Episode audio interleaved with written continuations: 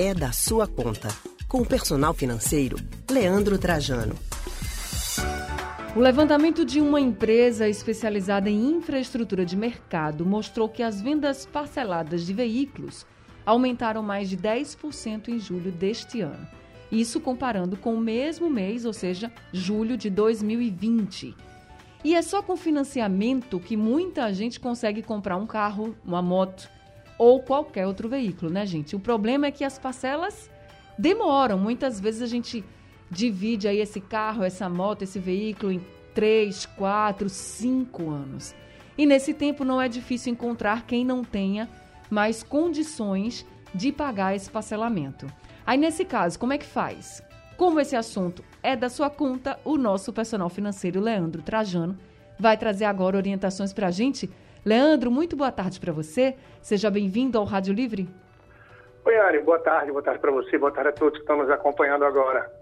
Leandro, a gente recebeu inclusive uma mensagem de um ouvinte que preferiu não se identificar, mas na mensagem ele disse assim: Comprei uma moto financiada, paguei algumas parcelas e agora a mensalidade está muito alta para mim. Poderia pagar se baixassem o valor dessa parcela. O que eu posso fazer? Nesse caso, o que, é que ele deve fazer? Anny, a gente tem sim como pode fazer daqui por diante, mas eu vou dar uma volta, voltar um passinho atrás.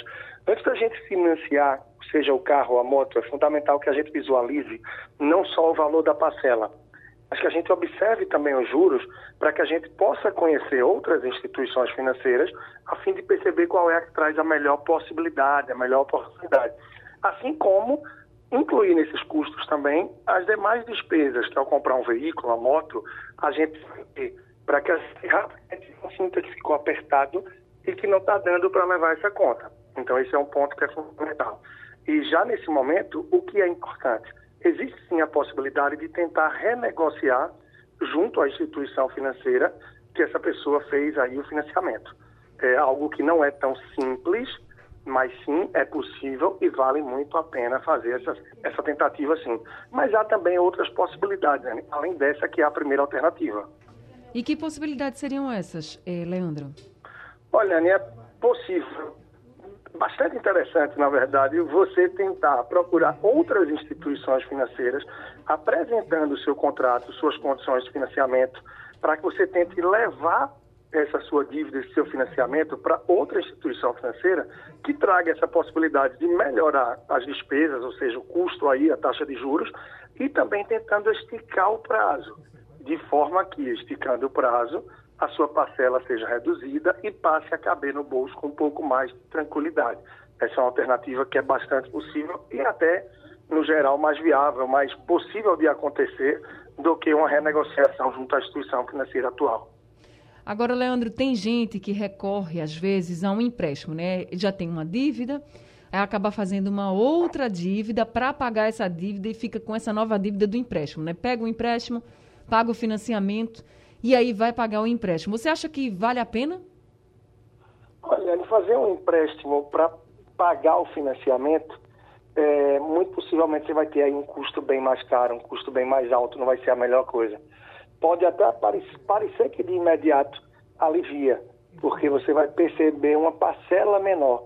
Só que os juros vão ser bem maiores e no longo prazo isso vai penalizar muito mais a pessoa do que penalizaria aí o financiamento do veículo, da moto, enfim, do transporte que a gente está falando no caso, por exemplo.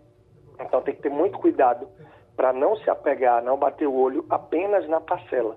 Esse é o erro de muita gente. A pessoa normalmente pergunta se é quanto é a parcela, para ver se ela cabe no bolso. Cabendo, abraça a parcela e não percebe que junto com ela pode estar abraçando também uma taxa de juros, pode ser muito alta. Inclusive, em alguns casos, Anne, pode ser até abusiva então, pode ser interessante você analisar o contrato, enfim, procurar advogado ou alguém que tem conhecimento nisso daí e procurar, seja defensoria pública, enfim, formas de que se possa fazer uma ação revisional para que veja se essa taxa de juros não é abusiva. Caso seja, tem essa possibilidade também da redução para que se tente viabilizar de uma forma mais suave aí esse fluxo. Tá certo, Leandro. Obrigada, viu, por essas orientações. Acho que você ajudou muita gente aí que estava com a mão na cabeça, sem ver saída. E aí agora sabe que pode renegociar, tentar essa renegociação ou procurar outro banco, ver, pelo menos viu a luz no fim do túnel. E eu, antes de você encerrar aqui com a gente, eu já queria aqui lembrar a todos os nossos ouvintes, se você está nos ouvindo agora e também está numa situação financeira complicada, quer alguma orientação, ou até mesmo está mais folgado, mas quer uma orientação sobre o investimento, enfim, quer tirar alguma dúvida, então manda aqui para a gente que a gente traz Leandro Trajano para responder as dúvidas de vocês. Leandro, obrigada, viu? Boa tarde para você e até semana que vem. Tá bem, um grande abraço, Anny. E excelente a gente poder estar tá aí contribuindo com os ouvintes, com tudo que for chegando semana a semana. Um grande abraço para você e a todos que estão nos acompanhando aqui. Tá certo, nós acabamos de conversar com o personal financeiro Leandro Trajano.